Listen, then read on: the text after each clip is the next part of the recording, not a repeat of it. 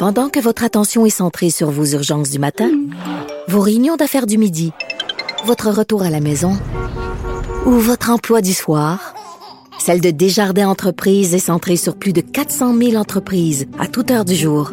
Grâce à notre connaissance des secteurs d'activité et à notre accompagnement spécialisé, nous aidons les entrepreneurs à relever chaque défi pour qu'ils puissent rester centrés sur ce qui compte, le développement de leur entreprise.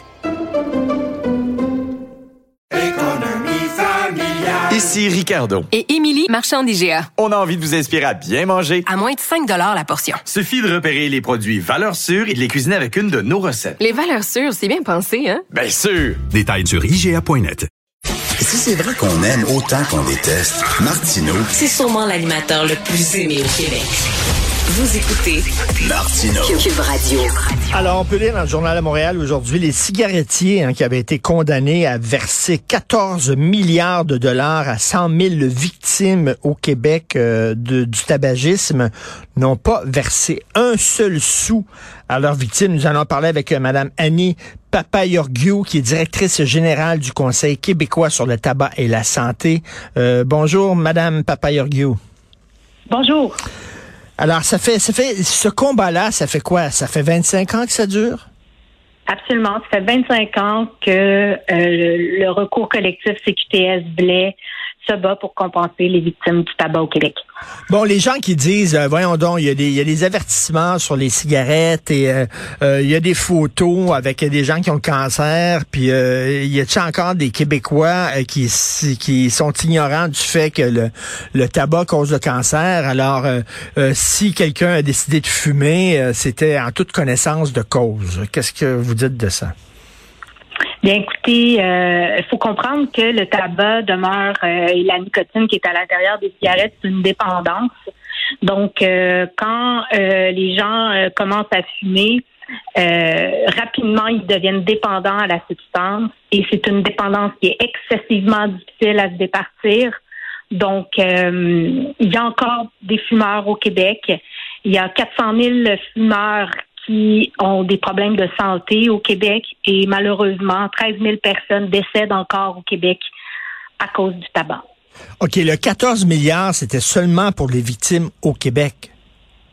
C'est le 14 milliards qui a été euh, la victoire, dans le fond, du recours euh, collectif pour les, les 100 000 victimes du Québec CQTS Blais est de 14 milliards de dollars.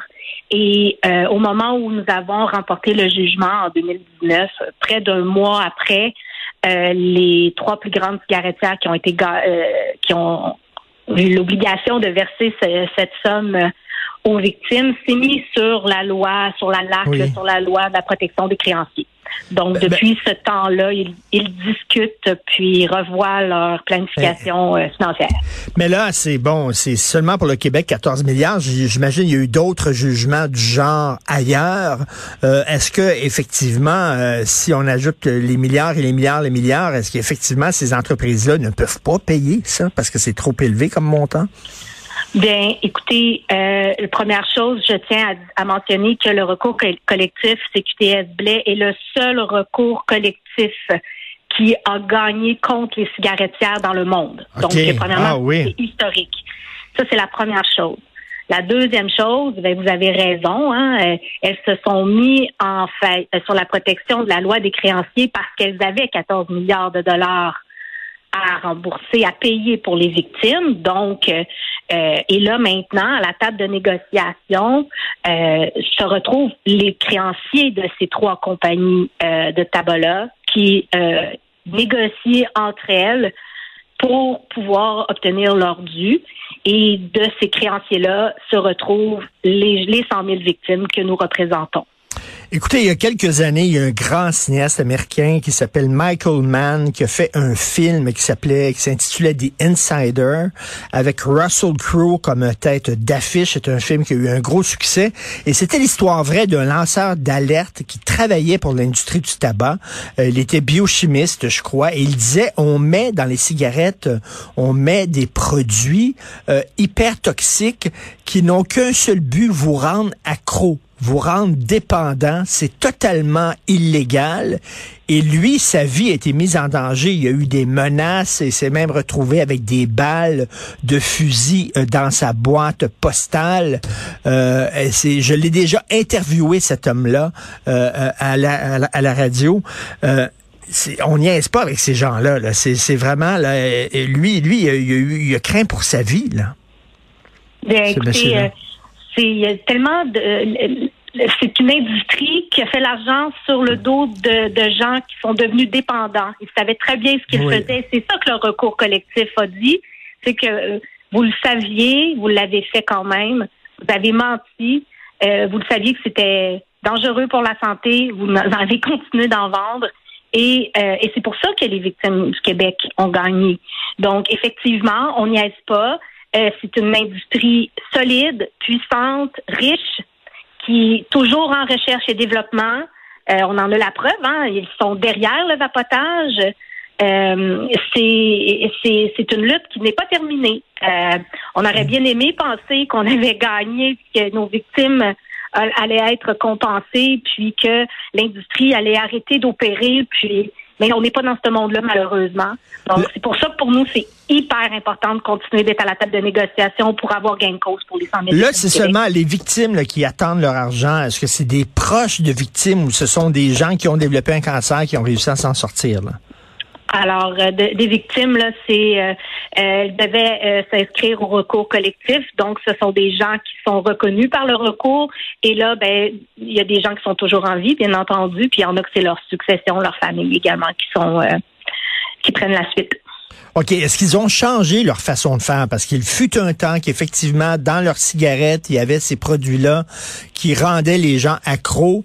Euh, ils ont eu toutes sortes de poursuites, toutes sortes de problèmes avec la justice. Euh, il y a eu des reportages et tout ça. Est-ce qu'entre-temps, ils ont changé leur façon de faire, cette industrie-là? Ben, je ne pense pas parce que, comme je vous dis, on a rendu avec une nouvelle génération de fumeurs, des jeunes de 12 à 17 ans qui fument, euh, qui vapotent et qui sont maintenant dépendants de la nicotine.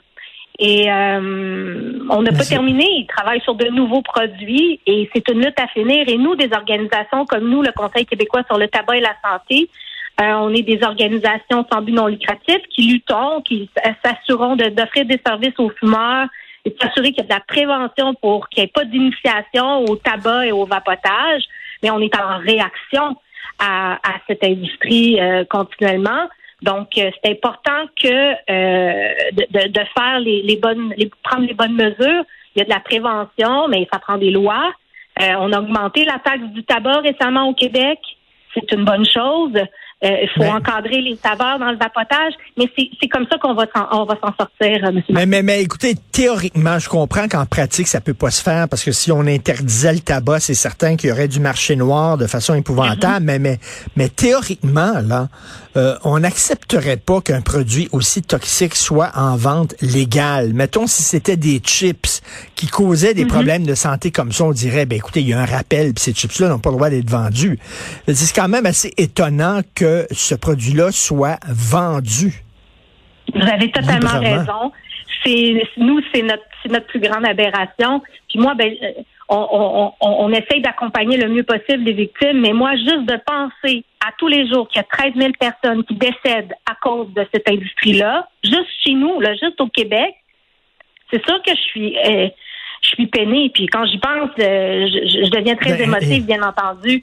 Mais imaginez, on le sait, tout le monde le sait, nos décideurs le savent. Et c'est aussi Et dur arrêter de fumer, on dit, c'est aussi dur arrêter de fumer qu'arrêter de prendre de l'héroïne. Et je reviens toujours avec cet exemple-là, je l'ai, je l'ai cité à de nombreuses reprises, mais je vais le redire une fille que je connais se mourait d'un cancer du poumon. Elle était sous sa tente oxygène. Uh -huh. Elle agonisait. Son père allait la voir, pleurait, lui tenait la main, sortait sur le balcon pour fumer une cigarette. Oui. Qu'est-ce oui. Et imaginez, elle le sait. Imaginez la puissance de cette dépendance-là. Ben oui. C'est et pour les proches et pour les proches également.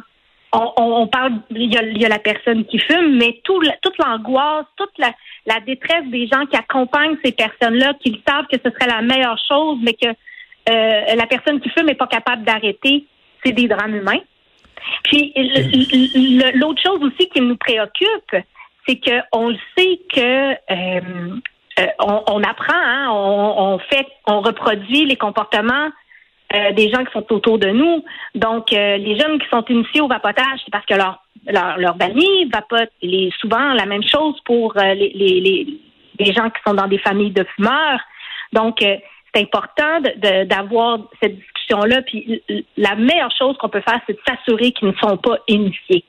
Euh, et mm. c'est la chose à faire. C'est pour ça qu'on travaille si fort pour que les, les savoirs soient éliminés dans le vapotage, qu'on s'assure qu'on n'a pas un autre cours collectif. Imaginez, on, on, on venait de gagner. J'espère qu'on n'aura pas besoin de repartir un autre cours collectif dans 25 ans pour euh, les vapoteurs. C'est la même industrie qui est derrière. En tout cas, c'est une, une, industrie qui a absolument aucune de ma sympathie, vraiment. Et c'est assez étonnant quand même qu'on enrichit, hein, on donne de l'argent à une industrie qui fait tout pour qu'on crève et qu'on soit accro à son produit. C'est assez particulier. Donc, ils veulent pas payer et ils euh, vont retarder encore. Et là, vous dites, ben là, ça fait. On peut lire ça dans le Journal de Montréal. Merci beaucoup, Madame Annie Papa Yorgiou. Merci de la directrice générale du Conseil québécois sur le tabac et la santé. Merci beaucoup. Bonne journée. Bonne journée.